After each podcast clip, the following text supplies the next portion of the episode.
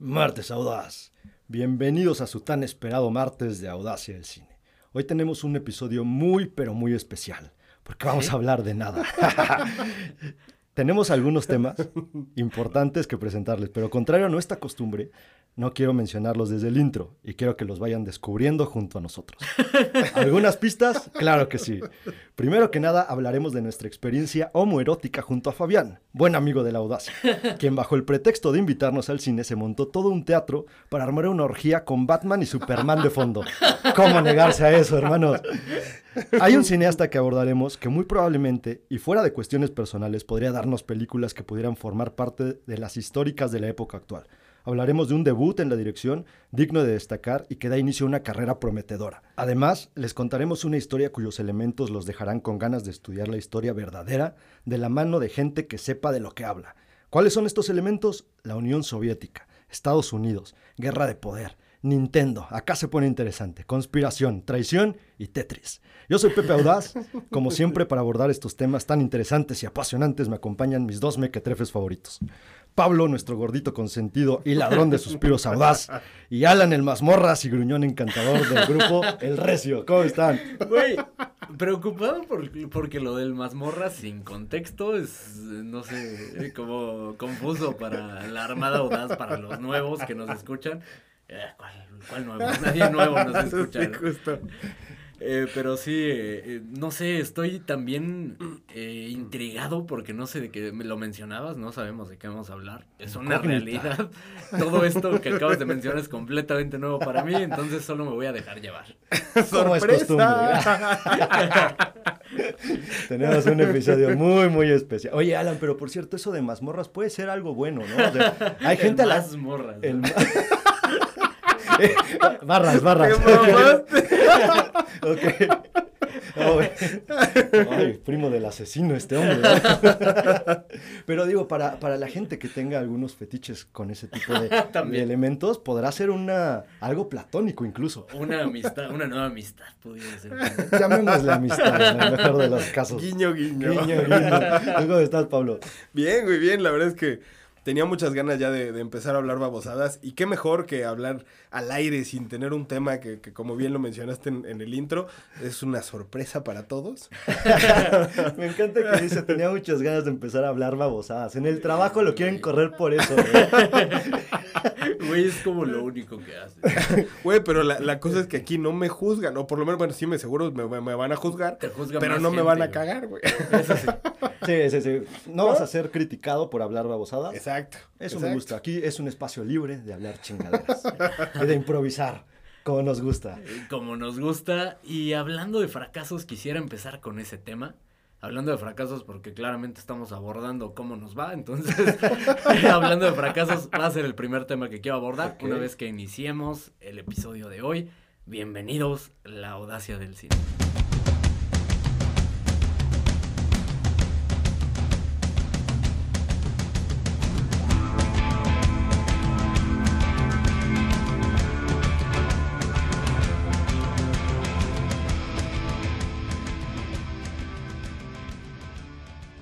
Quiero hacer la aclaración. eh, mencionaba que quiero hablar de un fracaso, pero nada tiene que ver. Se nos pasó preguntarte cómo estás, Pepe. Ah, bueno. Antes de empezar a hablar de, empezar a fraca- hablar de de fracasos, fracasos. Es que a Alan le vale madre, la verdad. no, ya, ya lo sabemos. Viene por compromiso últimamente. Ya, ya no, ya no es el mismo Alan que conocí con ese ímpetu y esas ganas de estudiar cosas. Hoy intenté preparar el episodio de última hora, por supuesto. La red no me ayudó para nada, entonces eh, vengo a ciegas. Pero para toda la Armada Audaz sí venimos bien preparados. Nada, nada más es Ah, parte claro de- que sí, no, claro de- que de- Es, de- es, de la- nada, es- es de Chile, es de Exacto, Chile. es, es, pues, la magia del Sí, cine. Sí, claro, güey. o sea, decimos que improvisamos, pero realmente ya venimos preparadísimos. Con un Exacto. guion aquí de todos, Sí, sí. con los temas. Este, como estoy bastante contento, la verdad es que, pues como siempre, ¿no? Venir a, a compartir este espacio con ustedes es lo que me hace feliz en los lunes de Audacia. Ya no se me hace tan pesado como antes que grabemos en lunes, tal vez porque pues no nos queda de otra, entonces, Sí, pues ya, como ya nos chingamos, pues ya mejor lo aceptas y, te diviertes. A la larga se acostumbra. Más que nada. pues. Eso me queda clarísimo, Pablo. Pero este, bastante, bastante contento de estar con ustedes y bastante digamos, con la incógnita de saber de qué fracaso nos vas a hablar, Alan. Pues mira, todo empieza un 24 de agosto, el día que nazco. no, ya real, sin mame. Eh, ah, era mame. Más o menos, digamos, una verdad eh, por ahí oculta. Eh, una película que abordamos hace poco y que, todos disfrutamos y decíamos que, que, le iba a ir bien en taquilla porque abordaba temas vigentes. Justo el director que mencionabas, que nos puede entregar joyitas, ¿no? Que se pueden convertir en, clásicos. Eh, estoy hablando de Air, de Ben Affleck. Está siendo un fracaso rotundo en taquilla. No sé si han tenido oportunidad de ver los números, pero para los que no han tenido chance les platico. La película costó 90 millones de dólares, que es un presupuesto relativamente, digamos, de mediano a alto. Para una película de este calibre se puede decir que, que, es un presupuesto alto, porque era un elenco cargado, porque tuvieron producción, porque tuvieron eh, varios elementos que, que eh, en conjunto llegaron a 90 millones de dólares. Al día de hoy que estamos grabando, lleva 54 millones de dólares en taquilla y tiene prácticamente dos semanas que se estrenó, dos fines de semana. A eso eh, súmale que le cayó eh, o, decidieron estrenarla cuando estaba en, en el cine John Wick y llega Mario a romper la taquilla, definitivamente no va a recuperar lo que invirtieron en esta película y mucho menos generar ganancias. Y que ahora es un presupuesto engañoso, creo yo lo que, lo que mencionas que costó la película, porque gran parte del elenco seguramente no cobraron lo que cobran realmente por una de estas películas, ¿no? Tomando en cuenta que algunos son productores y que en gran parte son amigos. Entonces, tomando eso en cuenta, la película te pudo haber costado todavía más dinero y a eso no sé si, si ya está el tema también de la publicidad, que seguramente fue un ah, buen madrazo el que le metieron claro. y que se van a quedar muy por debajo. Yo creo que no esperaban que Mario fuera el madrazo que terminó siendo, yo creo que estaban esperando que fuera un pequeño bodrio que sí tuviera cierta em, aceptación entre el público, pero que dijeron nosotros estamos hablando de los Air Jordan, que podría salir mal. Siento que se, se super inspiraron en la historia de, de, Jordan, en la historia de Nike, y dijeron podemos contra lo que nos pongan enfrente. Claramente no fue así, está perdiendo muchísimo dinero, va a acabar en números rojos seguramente. Y nada tiene que ver con, con, la forma en la que se hizo la película. Creo que es una película bastante sólida, ¿no? Sí, la verdad es que es una lástima, sobre todo porque es una película que vale la pena ver. Y, y creo que el timing en, en, el que la sacaron fue lo peor que pudieron hacer. Justo yo, yo me voy más como por el tema de que, de que menospreciaron justo la entrega de, de Mario. híjole, yo creo que sí tenían que haberla sacado en otro momento. Y la neta es que qué lástima que, una, que un proyecto así esté perdiendo dinero, güey, porque al final eh, van a ser cada vez menos los proyectos así, que sean proyectos de calidad y que sean historias diferentes y no tanto un blockbuster per se. Entonces, pues e, eso eh, como que da para abajo para, para pues, todos los que nos gusta ese tipo de películas. Tema que hemos mencionado en La Audacia con frecuencia, ¿no? El, la situación que está viviendo el cine en cuanto a películas de este tipo de presupuestos, presupuestos de medianos a altos, eh, que no son una secuela o que no son parte de una franquicia, que les va muy, muy mal muchas veces nos quejamos de que no nos dan películas originales, no nos dan películas diferentes y cuando nos la dan no existe el apoyo que, pueda sustentar el volver a generar un proyecto de este calibre. Claro, desafortunadamente no, hay toda esa apertura que, necesitaríamos. Eh, seguramente este tipo de proyectos se van a ir terminando con el paso de los, ya ni siquiera de los años, o sea, de los meses. Seguramente no vamos a ver muchos de estos proyectos de, de mediano alto presupuesto y sobre todo si Affleck era productor en esta película junto con Matt Damon y se juntan, a ver cuándo se vuelven a juntar para darnos una película, güey. Van a tener que juntar una lana, cabrón. Ojalá que lo vuelvan a hacer porque hacen una gran mancuerna cada que, que se juntan para hacer, para escribir o para producir algo. Eh, y vamos a hablar un poquito de eso. Primero me gustaría preguntarles qué significa esto para la carrera de, de Ben Affleck como director.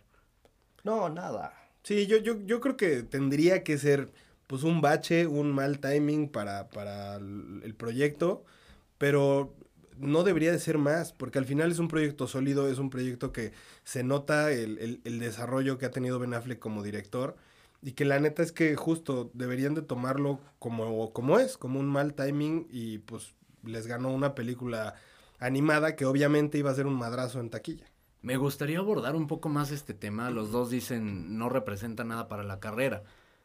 Pero realmente tiene las credenciales para sustentar este golpe que está recibiendo con Air. Sí, credenciales las tiene y de sobra. ¿Por qué? Sí, o sea, de- de dame sobra, argumentos. Sin, sin ningún problema por todos los proyectos que nos ha entregado. Si vamos a analizar a los cineastas nada más por la taquilla, muchos están fuera y, y- y muchos hi- históricos incluso. Ahí está Ridley Scott con su última película que le fue fatal. No podríamos decir que ya no es un director vigente No, después de la película que nos entrega y que lo hablamos en la, en la misma audacia y dijimos que era una película con grandes hechuras, con gran calidad, que era una historia que se tenía que abordar bajo Sí. los, las mismas perspectivas que nos mostró en esa historia. Que irónicamente también Ben Affleck estuvo inmiscuido en ese guion. Él y Matt Damon escriben, no la traen. No la traen, pero, pero ahora también vamos a, a este punto. Hoy por hoy tenemos una, una cultura un poquito más eh, desechable, por así decirlo, ¿no? Ya no vemos Sin tanto duda. a las, a la- a- incluso lo hemos visto y lo mencionábamos en Babylon, hablaba un poquito de este tema bajo el personaje de Brad Pitt, donde mencionaba, hay, hay momentos en donde simplemente ya no eres una persona vigente o una persona trascendente para el público. Entonces, Ben Affleck últimamente ha sido muy trascendente para el público en cuanto a los chismes personales y ahí es donde la gente compra y compra y compra y compra y a ver con quién Claro. está ahorita y a ver qué problema tiene y a ver a quién, quién- a quién- con quién rompió y este, es todo este tema que envuelve. Pero Ben Affleck como actor dejó de ser taquillero. Lo vimos en, en- en las películas de cuando interpretó a Batman, tampoco le fue tan bien. A eso hay que sumarle como director, su película eh, predecesora de esta última de Air tampoco fue un madrazo en taquilla. A Live pesar, by Night, a sí. pesar de que la misma película y los, los proyectos que entrega por lo regular son proyectos de mucha calidad o al menos proyectos a los que merecería darle una oportunidad. Sí, justo yo, yo, yo voy por el mismo, por la misma línea. Yo creo que es una película que tiene calidad, que tiene muy buenas hechuras, como comentaba Pepe. Al final, si tú, si tú ves el proyecto y lo ves como director, yo creo que no es, no es, por ejemplo, eh, si, si ponemos como un ejemplo a Alex Garland, por ejemplo, que hizo Ex Máquina y fue una belleza de película, Annihilation, que está como más decente, ahora que hizo Men, por ejemplo, ese, ese para mí en lo personal sí es un director que para el, próximo proyecto que, que- que traiga, a mí me daría, pues, eh, a lo mejor cierto miedo cuando, cuando vaya a ver la película, que seguramente la voy a ver. En este caso no me pasa lo mismo con, con Ben Affleck. Yo creo que Ben Affleck está haciendo proyectos muy sólidos y que justo la, la- la taquilla no, no refleja lo que en realidad eh, es el, el- el- el producto que, que nos entregó. Justo, pero separémoslo. eh, no estoy poniendo en duda la calidad. La calidad está ahí y fue una película sólida y digamos del nivel que nos tiene acostumbrados él como director, que ahorita voy a mencionar qué películas ha, ha dirigido y, y se podrán dar cuenta que todas son películas sólidas. Ninguna eh, película magistral, digamos, que se salga eh, debatible. Ahorita lo, Sí. lo, lo veremos, ¿no? Eh, a lo que voy es, sustentará esta calidad, eh, y hablando del mundo en el que vivimos, tomando los argumentos que dabas, Pepe, esta calidad sustentará para que siga teniendo proyectos. Sí, o, o- los productores van a, a tener miedo de invertir Mira, en aquí él. los productores fueron ellos, la lana la, la perdieron ellos, pues, Sí. que le valga madre a la gente. ¿no? Aparte está ganando en la vida, está con J-Lo otra vez, ¿no? por segunda ocasión. Eh, es, es justo eso. A veces también, y, y lo que te mencionaba, si vamos a, a- a partir del parámetro de que la taquilla de los directores, pues entonces no mamen, los de Marvel, güey, son Que- los mejores directores y, No, y que vámonos. pero también, o sea, el, el fracasar en taquilla y fracasar en taquilla y fracasar en taquilla, de repente va, va a llegar este momento en el que buenos directores con buenas ideas, con ideas frescas, no van a recibir el apoyo y va a ser bien, bien difícil que quieran meter lana de tenemos su bolsa. A24. Y seguramente algún productor de A24 dice, güey, me gusta el estilo de Ben Affleck, le voy a dar un presupuesto menor y saca una película bajo tu, creatividad, güey. Déjate ir en lo que tú quieras y estoy seguro que va a lograr algo bastante digno, bastante sólido. Y si no, al menos ahí están las oportunidades. Creo que para que Ben Affleck pudiera perder una oportunidad como director, tendría que ser bajo un fracaso más de calidad de la película, más, de la- más que de la taquilla, porque aparte son tiempos complicados para el cine, más allá de que no todas las películas son Mario Bros. y lo, estaba- lo hemos visto a lo largo de, de estas, este, de estos años, no solamente de los últimos meses. Ahí está Babylon, que le fue fatal en la taquilla, que este, justo está otro gran fracaso que, que es Amsterdam, que también estaba pensada Ah, para sí, hacer una la película carrera de, de este taquillera y que al menos pudiera pelear por algún premio, pero fue un, fueron fracasos, dos fracasos, ambos protagonizados por Margot Robbie, y se viene el tercero con Barbie, entonces ahí también vamos a ver, A- ahí fíjate, vendrían tres, fraca- tres fracasos de, de Margot Robbie. Amsterdam, un pinche bodrio, cabrón. Sí. Babylon, película decente. ¿No? O sea, Pero fracaso de Sí, taquilla. fracaso de taquilla. Pero digo, película decente. Amsterdam ni siquiera, deja todo el fracaso. O sea, fracaso en todos los aspectos. Sí. Se viene Barbie. Que vaya a ser un, madre- un pinche fracaso. Entonces Margot Robbie tendría todavía créditos para ser una actriz rentable dentro de Hollywood, tomando en cuenta que al- a los actores y actrices son más desechables que los Claro. directores todavía. Pero- Buen tema, ¿eh? Pero justo en ese, en ese sentido yo creo que más bien porque, digo, yo creo que la, la actuación de, de Margot Robbie es, es sólida. O sea, sí, más bien yo creo que el tema sería que no... no lleva gente a la sala. Ajá, justo. O sea, y, y al final no sabe escoger los proyectos en los que participa.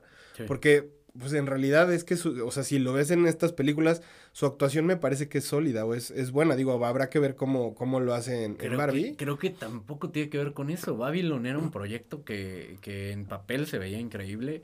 Al final es una película buena, buena a secas, digamos. No, no es eh, lo mejor de, de este director. Eh, sin embargo, es una película sólida. La que sí es un fracaso terrible es Amsterdam, que también se veía muy bien En en el papel. Claro. Entonces ahí, mira, aquí, aquí hay una, una diferencia muy grande. Como productor de tu película, pues Ben Affleck mete su lana y él se va a dar las oportunidades que su cartera le dé. A Margot la trae un productor y la mayoría de los productores sí se fijan Sí. en quién mete gente a la sala. Sí. Claro. Hablemos Claro. de la filmografía de, de Ben Affleck como director, como actor es un tanto más desechable, realmente son un poco más contados los papeles que, Sí. que ha, ha hecho bien, digamos, no es el, el mejor actor, no es un actor que, que quizá vaya a ganar un Oscar, ¿no? Eh, eh, difícilmente. Pero hablando de su carrera como director, y tiene influencia de varios, me gustaría que, que en un momento me, me platicaran de, de quién ven influencia en la dirección de Ben Affleck pero abordemos su filmografía.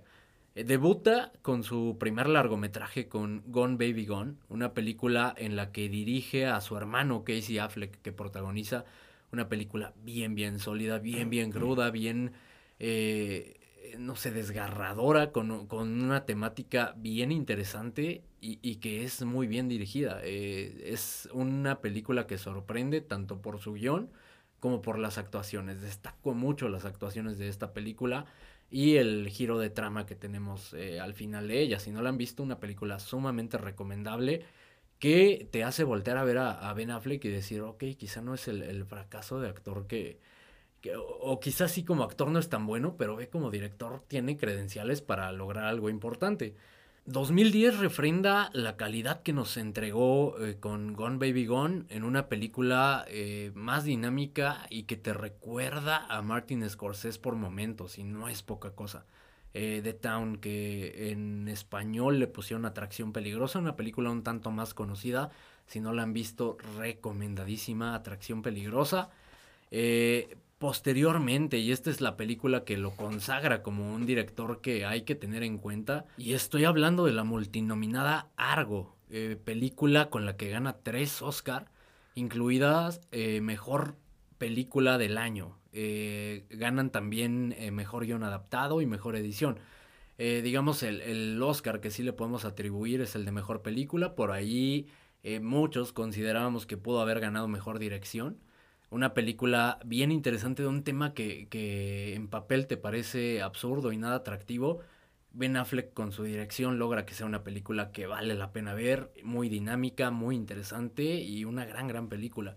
Después, en 2016, regresa a dirigir con Live by Night, esta película que, que mencionabas, con la que no le fue bien ni en la crítica ni en la taquilla, pasó desapercibida completamente. Y eh, hace dos semanas prácticamente se estrena su última película, Air, que eh, ya, como ya abordamos, está siendo un fracaso. En cuanto a dirección, y, y lo mencionaba, eh, por momentos recuerda a Martin Scorsese, ¿qué otros elementos o qué otras fortalezas ven en la dirección de Ben Affleck? Creo que el de, el de Scorsese es el más, el más este, destacado, por, por así decirlo, el más marcado dentro de su estilo, pero también trae esbozos de Clint Eastwood por ahí. Incluso, creo que sobre todo en la de Gone Baby Gone, creo que ahí es donde más trae este, este estilo de, de Clint Eastwood en la forma en cómo va llevando la película.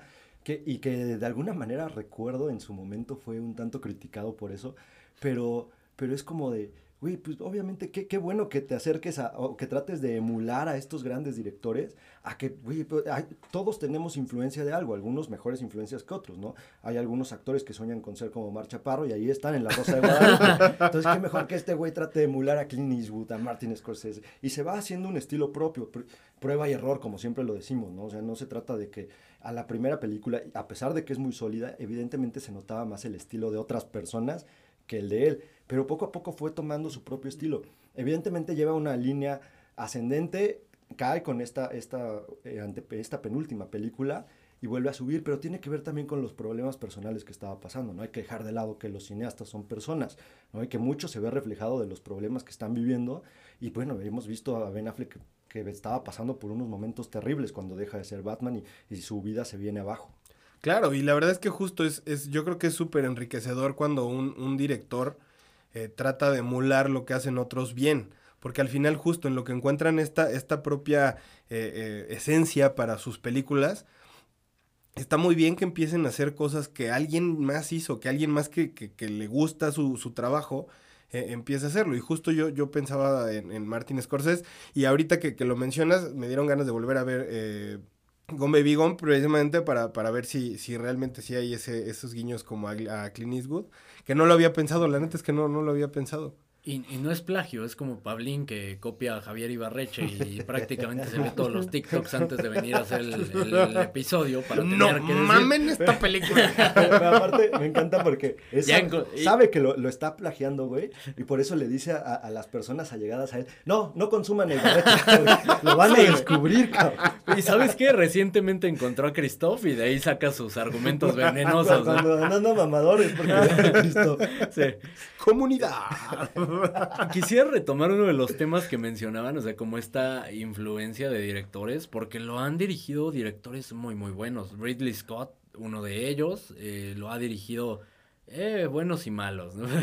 porque también lo ha dirigido en par de ocasiones Michael Bay y, nada bueno puede salir de, de, de convivir con Michael Bay. Dios da, Dios quita. Eh, lo, lo ha di- dirigido Gus Van Sant, también Sí. en los noventas un director enorme. No dejar de lado a Zack Snyder, que para los Snyderitas es el director máximo en la vida y en la historia del cine. entonces- Claro, Ah, claro, claro. Directores eh, grandes, eh, digamos, no es como el mejor currículum porque tampoco ha trabajado con, con los Scorsese, por ejemplo, que uno pensaría, ¿no? Matt Damon creo que ha trabajado con mejores directores. Sin embargo, como que aprende eh, por simplemente por convivir con él. Sí. Igual Matt Damon llega a contarle todas sus experiencias en la noche que se acuestan a dormir y aprende de eso. Sí, y- digo, tampoco puede trabajar con tantos directores tan buenos, porque estamos hablando de Ben Affleck como actor, o sea, como actor es otra cosa, ¿no? Entonces ahí, Sí. digamos que no te entrega mucho con qué trabajar. Sí, tal vez no, no podría aprender tanto de sus experiencias como actor, tal vez. Que sabes que irónicamente todos pensábamos que no tenía talento, termina siendo un gran director. Eh, y también la realidad es que en los noventas que gana el Oscar con Good Will Hunting, con el guion de Good Will Hunting eh, al lado de Matt Damon, nadie le creía que, que él había escrito esta clase de película.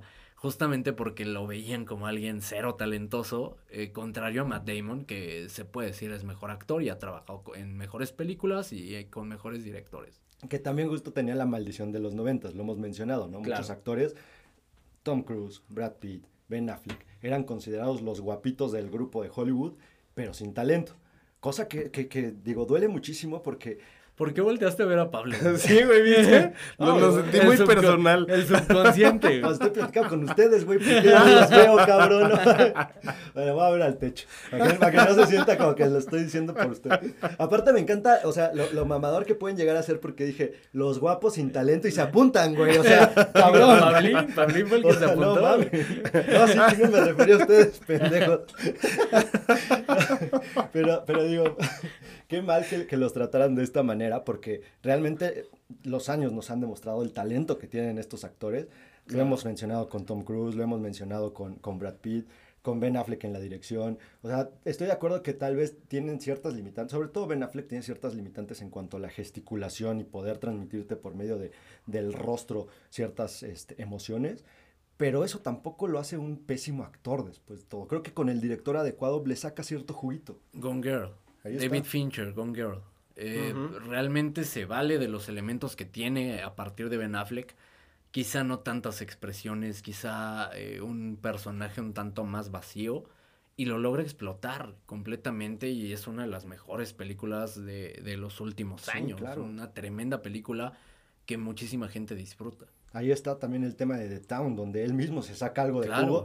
Que digo, aquí en The Town, el que más sobresale es Jeremy Renner que, que, por cierto, y como paréntesis, ya empezó a dar ciertas entrevistas, anda ya de piel, cabrón, o sea, de verdad, una historia digna de destacarla de este hombre, incluso muchos los, los espectaculares, y lo, bueno, los, los, este, los títulos, los titulares de los periódicos, era como, es un Avenger de verdad el cabrón, es un verdadero superhéroe.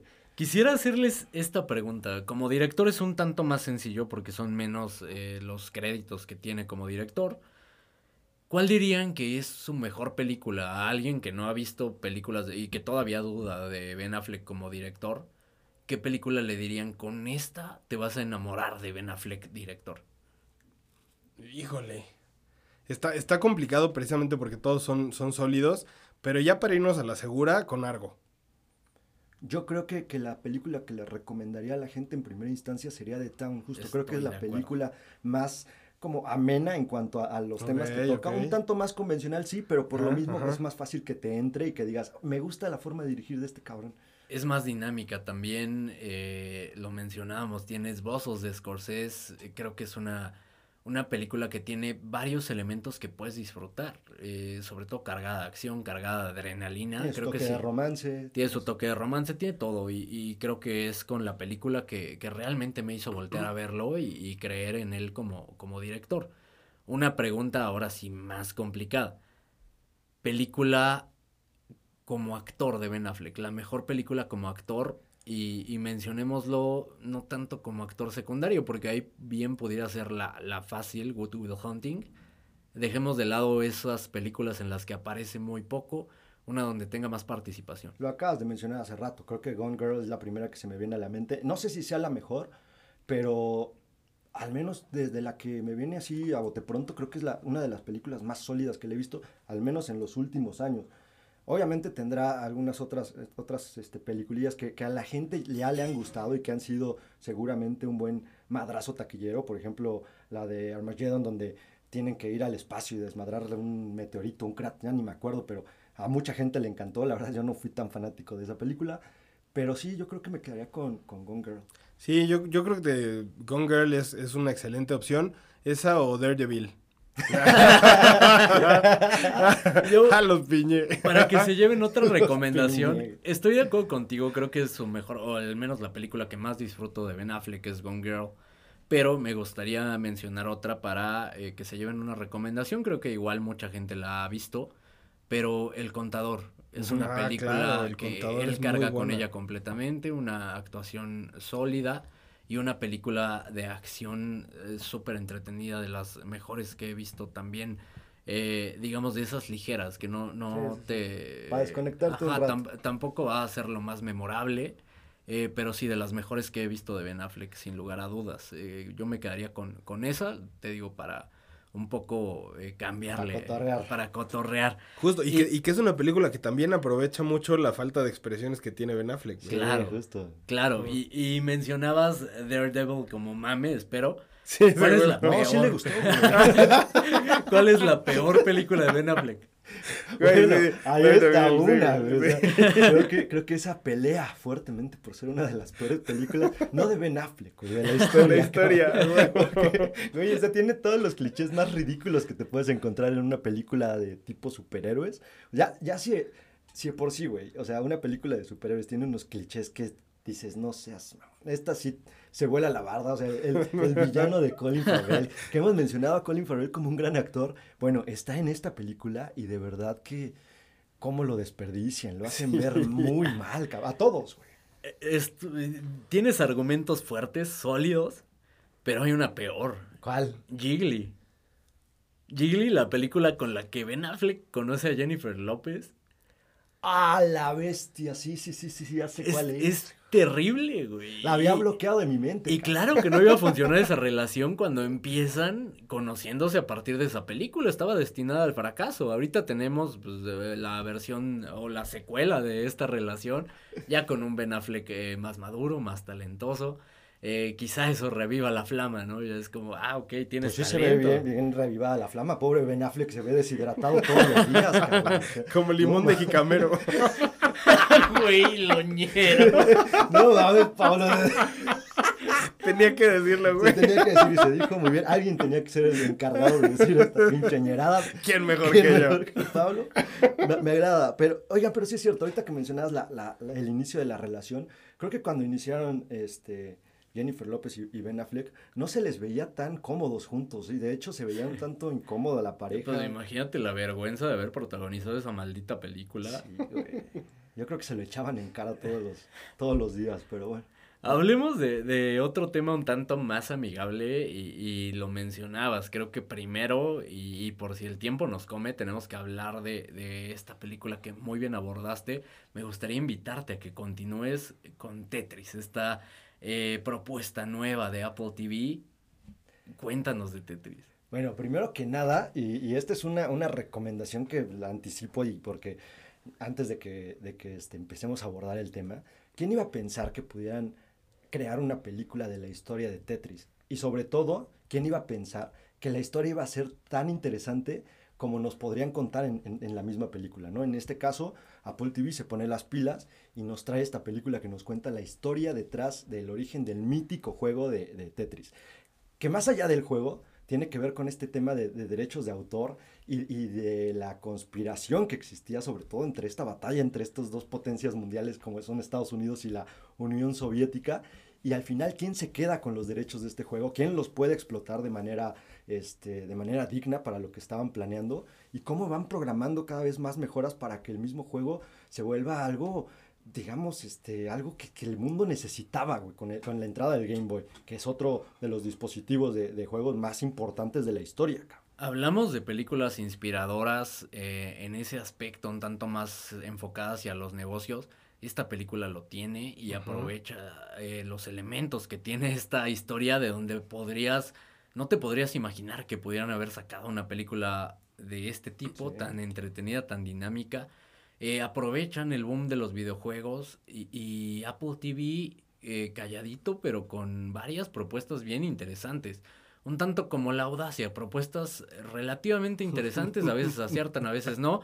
Nadie los ve porque nadie eh, se toma el tiempo de escuchar la audacia. Igual, nadie se suscribe a Apple TV, pero tienen propuestas bien interesantes. Y que, y que poco a poco van, van reforzando su, su repertorio ahora con, con propuestas originales que son bien interesantes y que lo hemos venido platicando eh, desde varios episodios ya.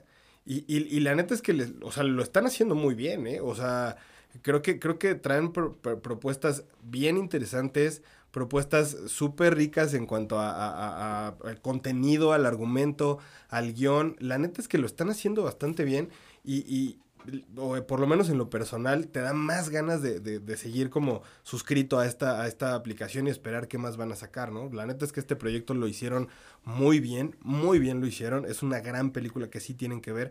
Y sobre todo que uno nunca se espera, eh, eh, o sea, digo, todos conocemos el juego de Tetris. Uno no se espera que la, que la historia de origen de, de este juego sea tan tétrico, güey. Ah, buen juego de palabras. Güey, lo Está muy tétrico. Anda, No, güey. Güey, ¿Qué le pusiste a tu cafecito? pasa de loñero a lo sublime, de repente te alburea, güey, anda Ay, Por impredecible. eso con Pablo siempre hay que estar pilas porque te mete un albur y ni cuenta te das, güey. Impredecible el día de hoy. No, no, no. Eh, Polo Polo está pendejo. güey. Güey, estás como para los Mascabrothers de repente, de repente estás para... Para colaborar- guerra de chistes. Para güey, guerra de chistes, sí, güey. No, impresionante lo tuyo. Eh, como impresionante también lo de Taron Egerton, que, que siento que por ahí tiene o firmó un contratazo jugoso con Apple TV para protagonizar varios proyectos. Ya lo habíamos visto eh, recientemente, el año pasado, me parece, con Blackbird, esta serie que es buenísima, que también pasó desapercibida porque Apple TV Eh, también tenemos, bueno, para los que no ubican a, a Taron Egerton, es el, eh, el que protagonizó Kingsman, este actor que protagonizó esta película que también súper dinámica, lo vuelve a hacer con Tetris y lo vuelve a hacer muy muy bien. Es un, un actor que está pidiendo a gritos eh, tener un, un papel protagónico, posiblemente el nuevo Wolverine O el Ojalá. nuevo Bond. O el nuevo James Bond también. Están, podría están ser. entre esas dos, entonces están peleando ahí mucho. La, la gente quiere verlo como Wolverine porque le veo un parecido impresionante. Digo, físicamente el güey está por encima de lo que me digas. O sea, el güey tiene, Sí. es un atleta en toda la extensión de la palabra, pero... ¿Por qué te mordiste los labios? Un momento. Momento homoerótico. pero, ¿a ustedes en qué, en qué rol les gustaría verlo más? ¿Como James Bond o como Wolverine?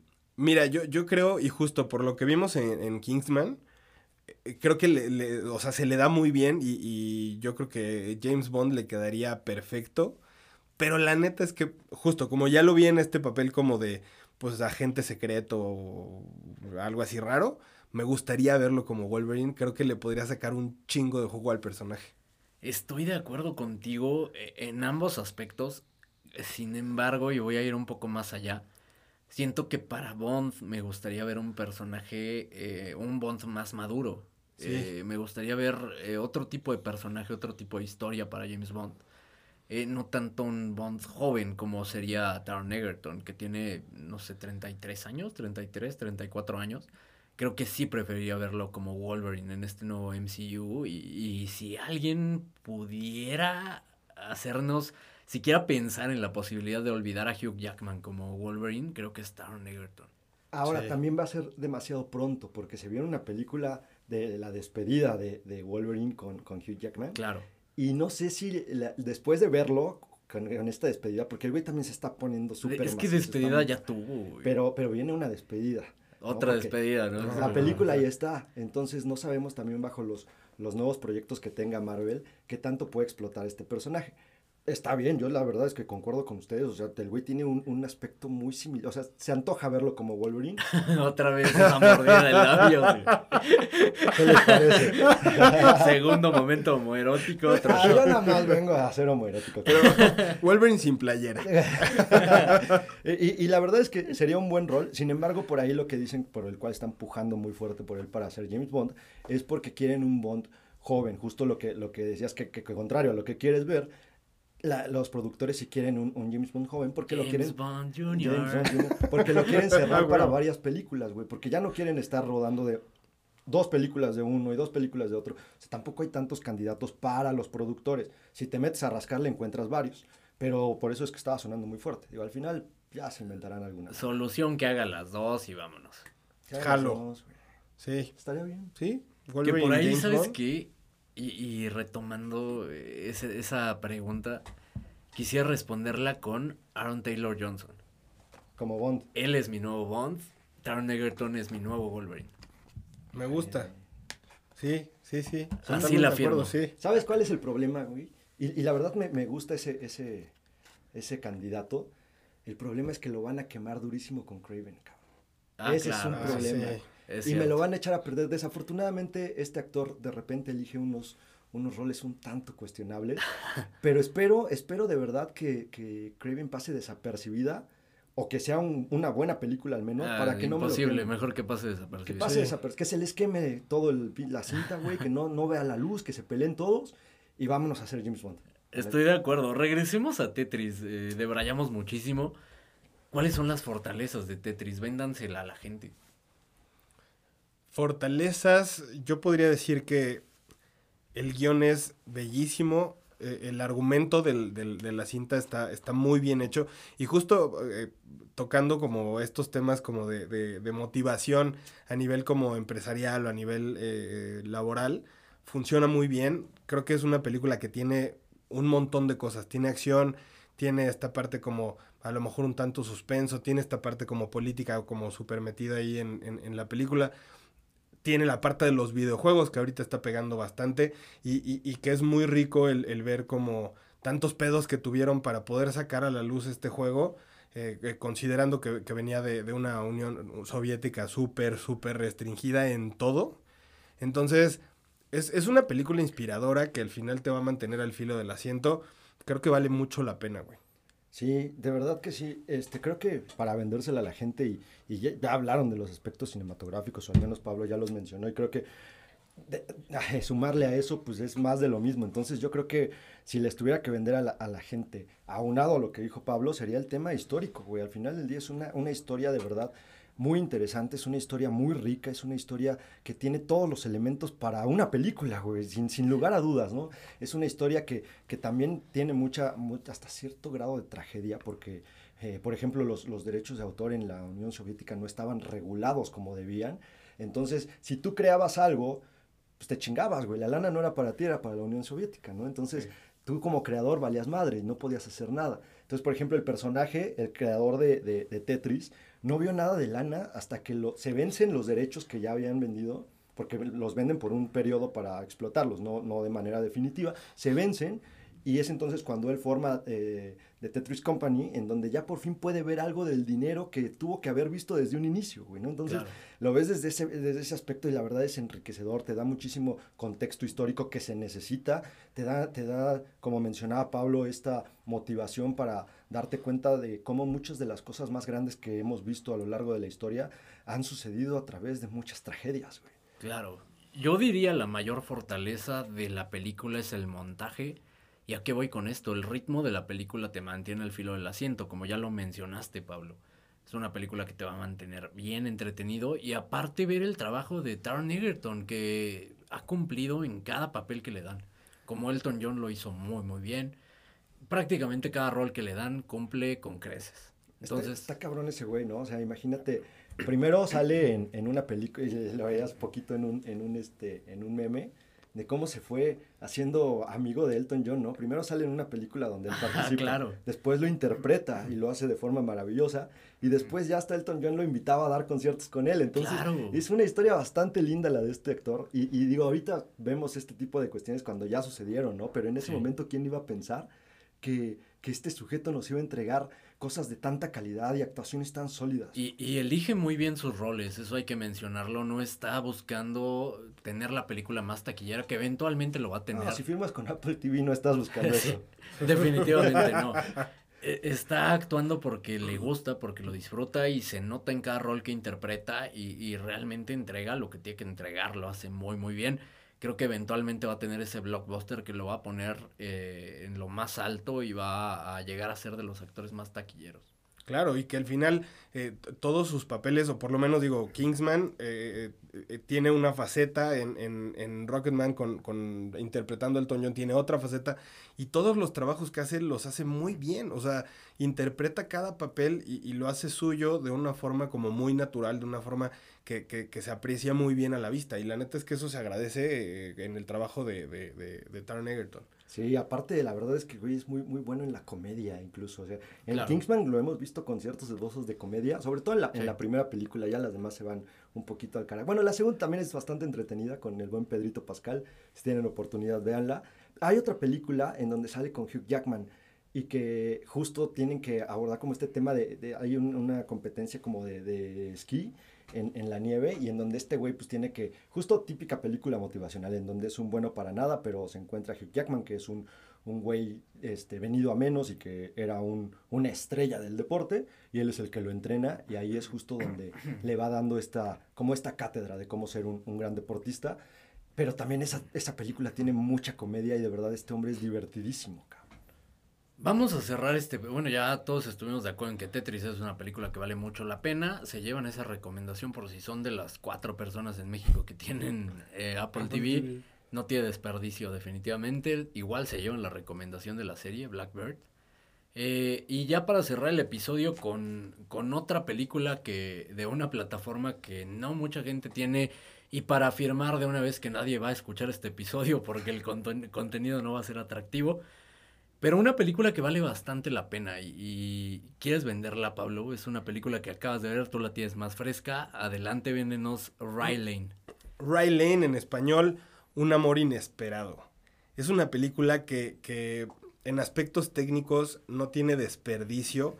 Cabe mencionar y que creo que es como de, la- de lo más importante, la directora Rain Allen Miller Es su debut como directora y la película parece que la dirige alguien con un montón de experiencia. Tiene unos encuadres bellísimos, el ritmo de la película es súper atractivo para hacer una película romántica. Es una, es un, tiene un ritmo súper movido. Eh, eh, no, hay un momento en el que eh, te, te, te, desconectes de la misma historia. Es, es, es esta historia de qué pasa después de un rompimiento y que sin buscarlo encuentras eh, el amor.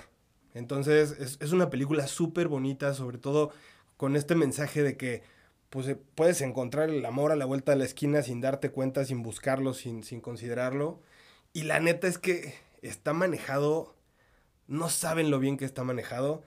Eh, creo que las actuaciones, sobre todo, por ejemplo, está protagonizada por David Johnson y Vivian Opera y la Actores nuevos completamente. Justo, o sea, y que lo hacen muy bien. O sea, no, no ves una actuación flojita en la película. La neta es que creo que es súper sólida en todos los aspectos. Ahora, tomando en cuenta que es un, debut en la dirección, ¿no? tomando en cuenta el género, que en, apariencia pudiera ser un género cómodo para un debut, claro. sin embargo, en lugar de eh, darnos una película genérica, nos entrega algo distinto. Pero ¿qué elementos ven que tiene este distintivo para no ser una película romántica más? Creo que lo, clave o el elemento, y, y, no sé si coincidas Pablo, el elemento clave de acá es que se aventura, realmente te corre riesgos y para hacer eh, debut directorial de verdad tiene eh, muchísimo valor. La cinematografía es una chulada, el manejo de cámaras que trae lo mencionaba Pablo, es de alguien eh, que lleva años haciendo cine. Vemos eh, este, este lente ultra wide, eh, vemos la, toma súper amplia, vemos ojo de pescado, tomas cenitales, es, es, impresionante. Eso sumado al ritmo, la, la edición es una chulada en cuanto a aspectos técnicos se refiere, debe ser lo que tiene más valor en cuanto a dirección como para hacerla sentir fresca, porque es una historia que hemos visto mil veces, pero contada de esta manera te atrapa. Hay colores súper vivos, una fotografía hipersaturada que, que sin duda te, te, mantiene pegado a la pantalla y, queriendo o interesado en esta historia que nos han contado infinidad de veces. Ese creo que es justo un, mérito muy importante para, para, una película y sobre todo para una historia que ya te han contado ¿no? y que te han vendido. Ahora, hace, unos momentos mencionábamos el, el, debut de Ben Affleck y decíamos, más o menos de quiénes tenía influencia, pues es evidente que vas a tener influencia de alguien porque estás debutando en, la pantalla, estás debutando con un proyecto. En esta ocasión, ¿de quiénes ven influencia?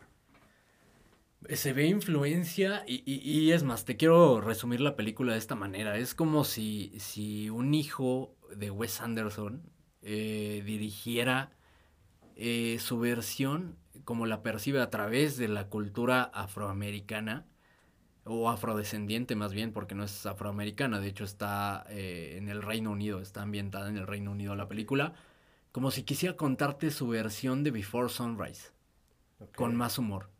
Todo, digamos, eh, resumido en un periodo corto de tiempo, el, cómo se conocen, el cómo se, se empiezan a atraer dos personas que acaban de romper una relación.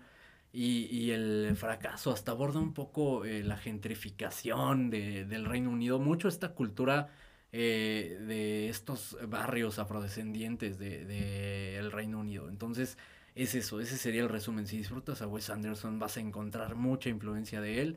Si te gustó Before Sunrise de Richard Linklater, que me parece una de las mejores películas románticas de la historia. Trilogía.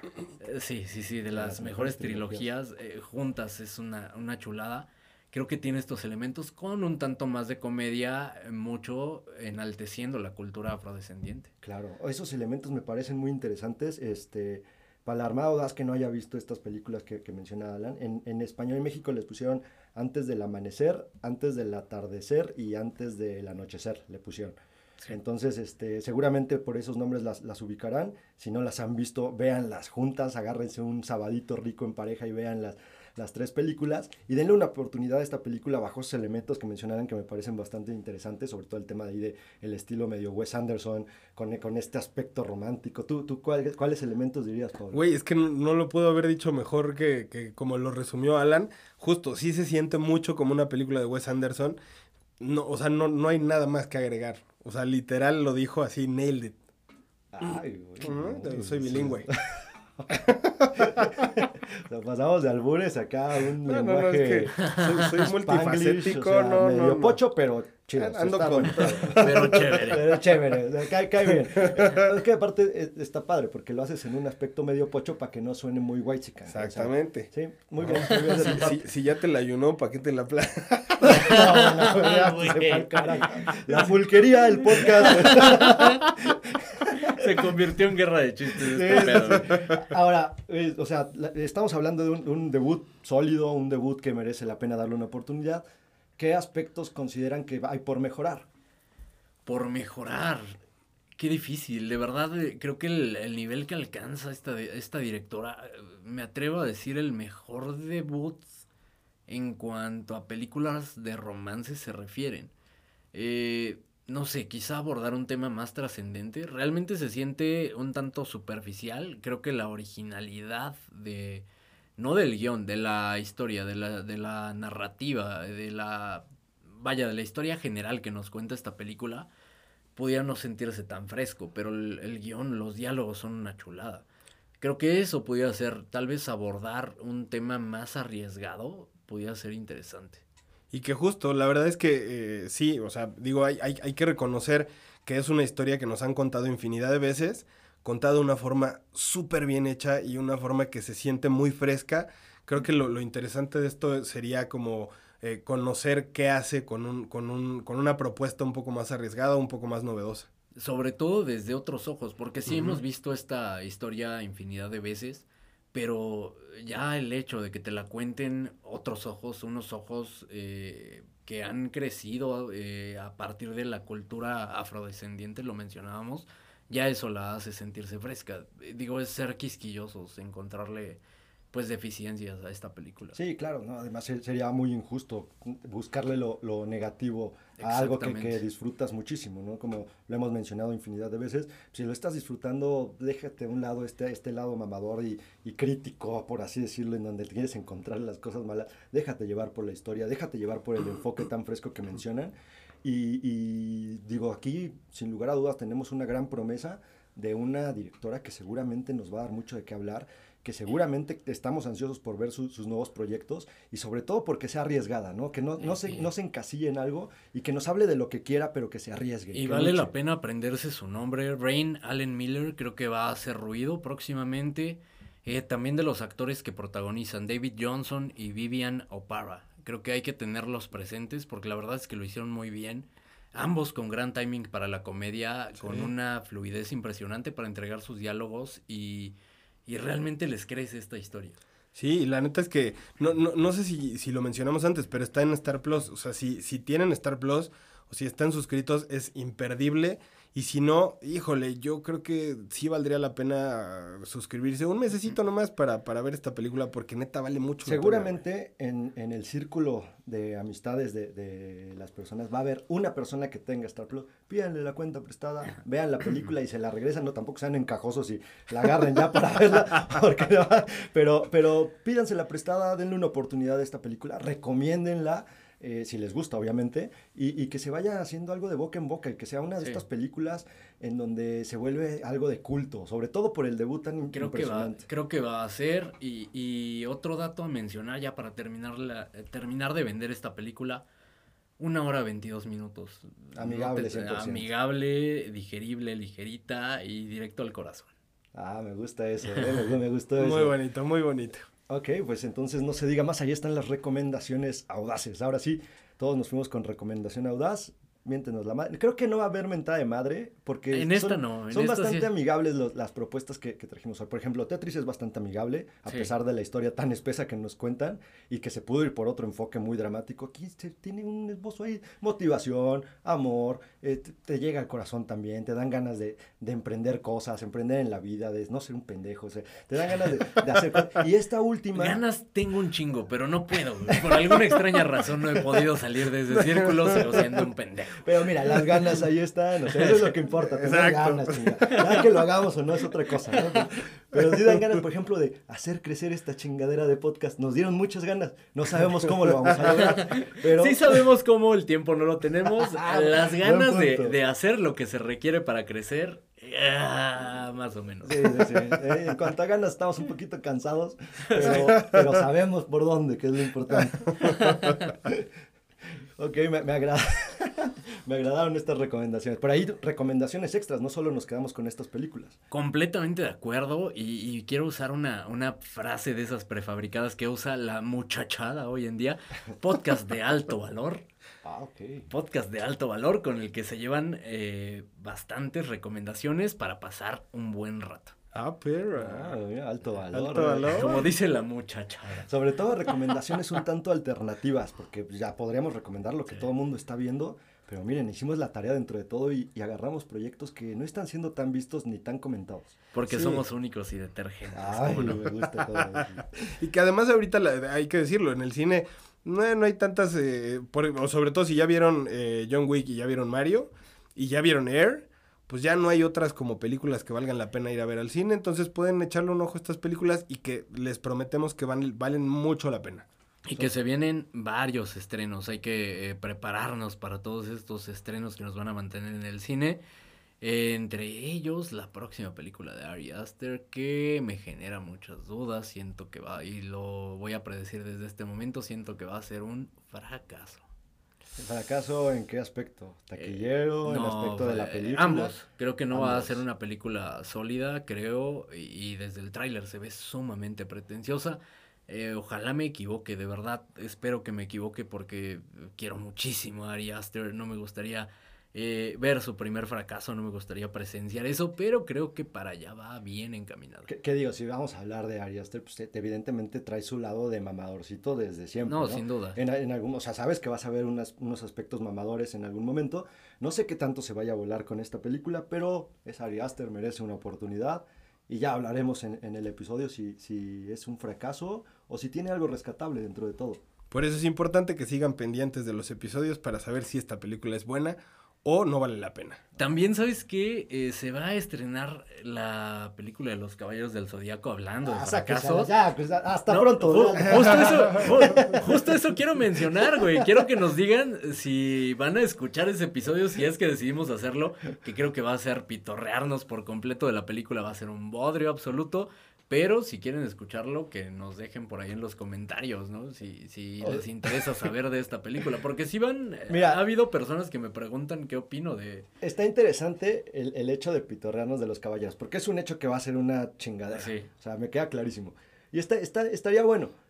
Pero, güey, fumarte la película es lo más difícil. No quiero, por eso quiero ver si va a valer la Ah, pena, cine, válgame Dios, cabrón. Por eso quiero ver si va a valer la pena. Si alguien va a escuchar el episodio, si, si cuatro personas se manifiestan y dicen yo escucharía ese episodio, pues ya va a ser más de las que nos escuchan normalmente. Sí, güey, cuatro estás hablando de toda la armada audaz nomás. Con una persona que se manifieste y nos diga que, que lo escucharía. Se hace. Vámonos.